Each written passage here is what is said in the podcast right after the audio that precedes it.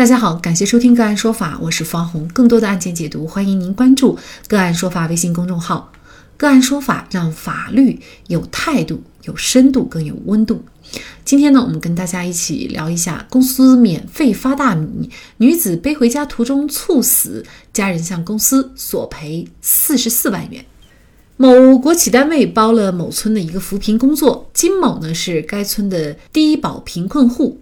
事发当天，公司员工将大米和豆油运到了金某居住的小区。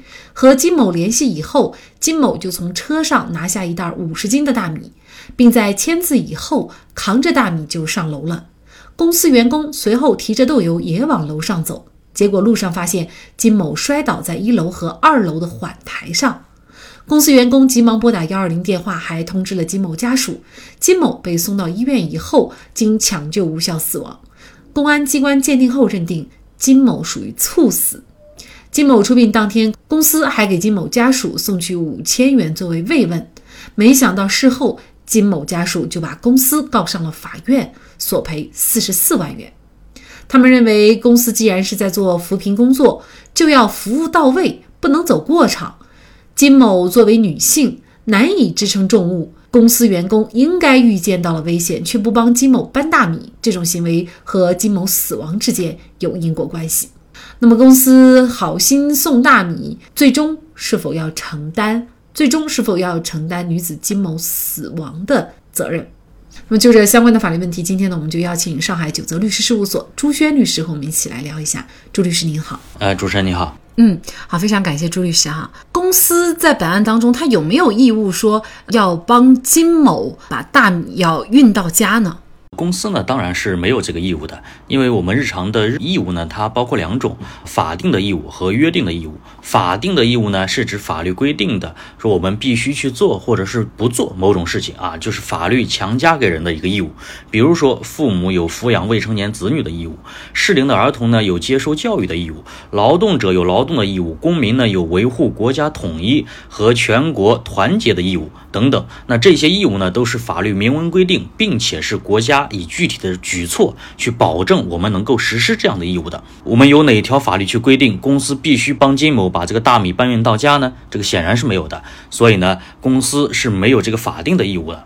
那约定的义务呢，是指根据双方订立的合同而产生的这个义务。典型的，比如说买卖合同啊，卖方你要按照这个合同的约定啊去交货，买方呢是按照这个合同的约定去付款，这个很好理解的，就是我们双方约定了去做或者是不做某种行为，是基一个基于契约关系而产生的义务。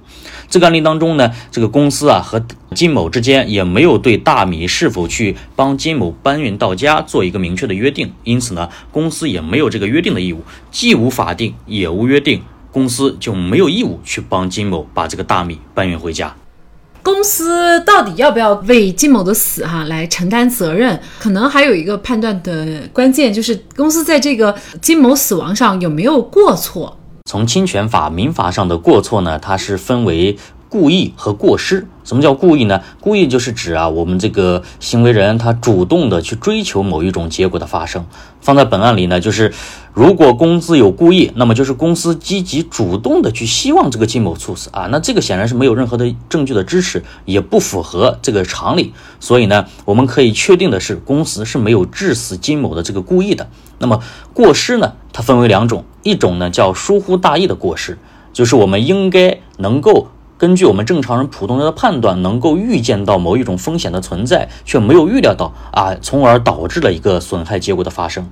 另外一种呢，叫过于自信的过失，就是呢。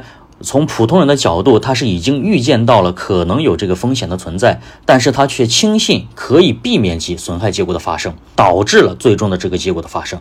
无论是疏忽大意的过失，还是说过于自信的过失，它都有一个前提，那就是我们要能够从普通人的角度预见到有风险的存在。那么这个能否预见呢？就是以一个普通人的认知范围来判断的。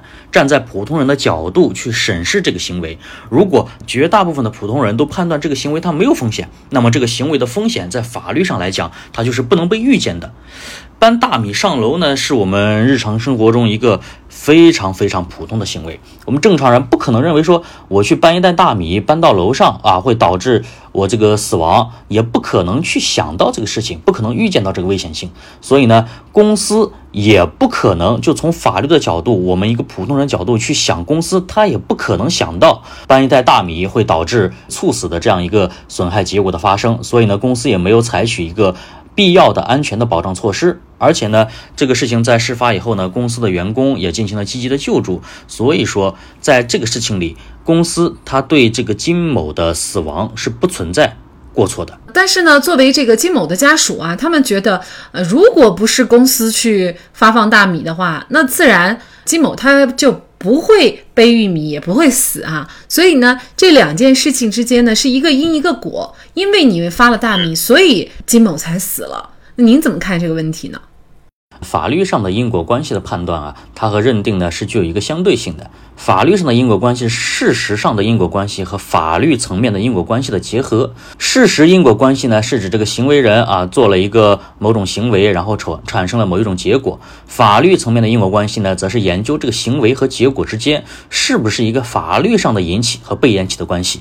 除了引起和被引起的关系之外，还要符合一个国民期待可能性。我们说，也就是普通人能够预料到这个引起和被引起的关系。呃，举个例子。比如说，张三和李四啊，当街这个打架斗殴，张三呢持刀砍伤了李四的大动脉，导致李四失血过多而亡。路过的王五呢，目睹了这整个过程后呢，因为王五他晕血啊，那晕血呢晕倒了，这个脑袋呢不慎呢磕到了路边的石头上，导致了这个颅脑的损伤，导致了这个王五的死亡。那这个例子里面，我们可以看到持刀砍伤李四的行为是个因，那导致了两个果。第一个呢就是这个李四的死亡，第二个是王五的死亡。那张三的行为导致李四死亡，这个是很符合普通人的认知的，因为张三砍伤了李四啊，李四呢失血过多而死，这个具有直接的因果关系。但王五的死亡能不能归因到张三的行为呢？这个很显然，我们站在一个普通人的角度，他不可能预料到王五会以这种方式去死亡，对吧？我因为晕血而磕到了，那这个是一个呃相当于意外发生的这样一个事件，所以说就很难认定张三的行为和王五的死亡有因果关系。具体到本案当中呢？作为一个普通人，也预料不到公司发放大米的行为会导致金某猝死的结果的发生。如果你要把这个结果规则给公司的话，那么就导致了很多我们生活当中行为的不确定性。我们不确定自己的行为会不会引发一些可能导致的其他的后果，这个完全没有办法预料，所以对我们日常的这样一个生活中的行为会造成很严重的麻烦。所以呢，公司的这个发放大米的行为和金某的死亡之间是不存在法律上的因果关系的。那由此看来，其实金某家属索赔这四十四万，可能法院会不支持，是吗？就是公司其实他可能一分都不应该承担责任。规则给公司的话，那么就导致了很多我们生活当中行为的不确定性。我们不确定自己的行为会不会引发一些可能导致的其他的后果，这个完全没有办法预料，所以对我们日常的这样一个生活中的行为会造成很严重的麻烦。所以呢，公司的这个发放大米的行为和金某的死亡之间是不存在法律上的因果关系的。那这个案件呢，确实经过法院的两次审理哈，那么法院呢，最终呢还是驳回了金某家人的全部的诉讼请求哈。在这个案件当中啊，法院也认为呢，这个金某家人把金某的死亡原因归责于公司没有亲自搬大米上楼，这就。过分夸大了扶贫工作中帮扶企业的义务，那不仅会影响到其他帮扶企业日后扶贫工作的积极性，而且呢，也会让其他社会群众因为害怕承担责任，就不敢做好事了，也不利于良好的社会风气的树立。啊，应该说，法院这样的一个判决呢，也是一个很好的价值观的引领哈。好，非常感谢朱轩律师。那更多的案件解读，欢迎大家关注我们“个案说法”的微信公众号。